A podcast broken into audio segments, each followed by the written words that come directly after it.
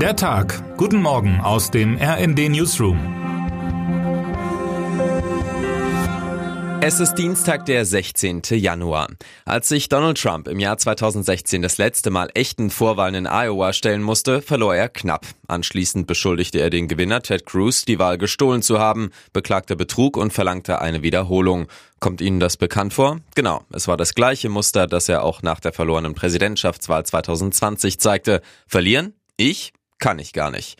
Diesmal war die Ausgangslage anders. Trump ging als klarer Favorit in den Beginn der Vorwahlen der Republikaner. In den letzten Umfragen führte er mit 48 Prozent deutlich vor Nikki Haley mit 20 Prozent und Ron DeSantis mit 16 Prozent. Die große Unbekannte ist jedoch das Wetter. Am gestrigen Wahlabend herrschten in Iowa gefühlt minus 15 bis minus 40 Grad. Da braucht es schon einen gefestigten Willen, um aus dem Haus zu gehen und für seinen Kandidaten oder seine Kandidatin zu stimmen. Die Trump-Wähler hatten den wohl. Früher früher als gedacht stand laut Prognosen fest, dass der Ex-Präsident das Rennen für sich entschieden hat. Den zweiten Platz sicherte sich DeSantis mit weitem Abstand hinter Trump. Ein weiterer Bewerber im Feld, der Biotech-Unternehmer Vivek Ramaswamy, kündigte nach der Vorwahl an, sich aus dem Rennen zurückzuziehen.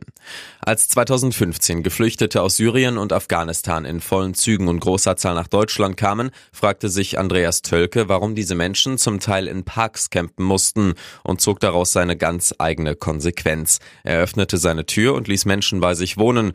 Rund 400 von ihnen brachte der heute 63-jährige Ex-Journalist so vorübergehend bei sich unter. Ich finde, Menschen in Bedrängnis haben das Recht zu flüchten und irgendwo sicher zu leben, sagt er und beließ es nicht bei bloßen Worten. Gemeinsam mit Freunden gründete er in Berlin den Verein Be an Angel, der bis heute rund 4500 Geflüchteten den Weg durch die deutschen Behördenwirren geebnet hat.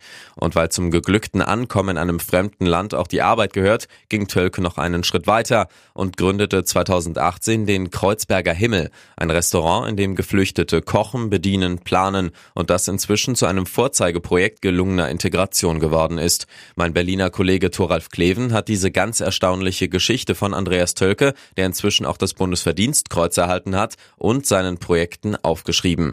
Vor allem aber schreibt er darin auch über die Menschen, die den Kreuzberger Himmel zu dem gemacht haben, was es heute ist, eines der beliebtesten Restaurants des Stadtteils.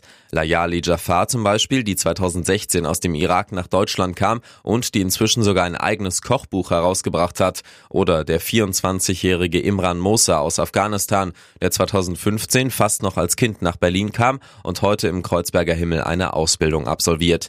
Die Reportage zeigt, was nötig ist, damit Menschen, die Deutschland als Arbeitskräfte dringend braucht, hier heimisch werden. Und das Gute ist, sie zeigt auch, dass es möglich ist. So kalt wie in Iowa wird es heute in Deutschland mit Sicherheit nicht. Aber auch hier wird das Wetter einen großen Anteil daran haben, die Welt in Gewinner und Verlierer aufzuteilen. Da sind zum Beispiel die Menschen, die in einem mittleren Streifen von Rheinland-Pfalz bis Sachsen-Anhalt leben und die mit etwas Glück und Muße einen sehr schneereichen klassischen Wintertag erleben können. Und dann gibt es jene, die vom Eisregen heute zu extremer Vorsicht gezwungen werden und die vermutlich für einige Stunden besser daheim bleiben sollten. Wo die Grenzen zwischen Eisregen, Schnee und rascher Milderung Wanderung genau verlaufen werden, vermögen die Wetterdienste noch nicht exakt vorherzusagen.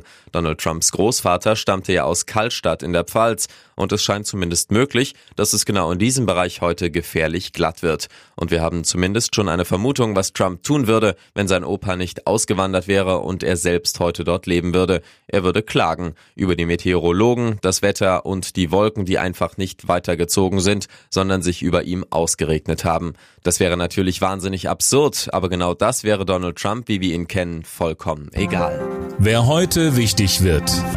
Für den Gruppensieg reicht der deutschen Handballnationalmannschaft um ihren Star Juri Knorr heute Abend um 20.30 Uhr in Berlin im Spiel gegen Frankreich bereits ein Unentschieden. Dennoch wird sich das Team von Trainer Alfred Gislason sicher mühen, auch sein drittes Spiel zu gewinnen. Erstens, weil die Spieler die Punkte voraussichtlich auch in die Hauptrunde werden mitnehmen können und zweitens, weil es auch darum gehen wird, die Euphorie und die gute Stimmung vorm heimischen Publikum weiter zu steigern. Und damit wünschen wir Ihnen einen guten Start in diesen Tag. Autor ist Thorsten Fuchs, am Mikrofon Fabian Hoffmann. Mit rnd.de, der Webseite des Redaktionsnetzwerks Deutschland, halten wir Sie durchgehend auf dem neuesten Stand. Alle Artikel aus diesem Newsletter finden Sie immer auf rnd.de slash der Tag.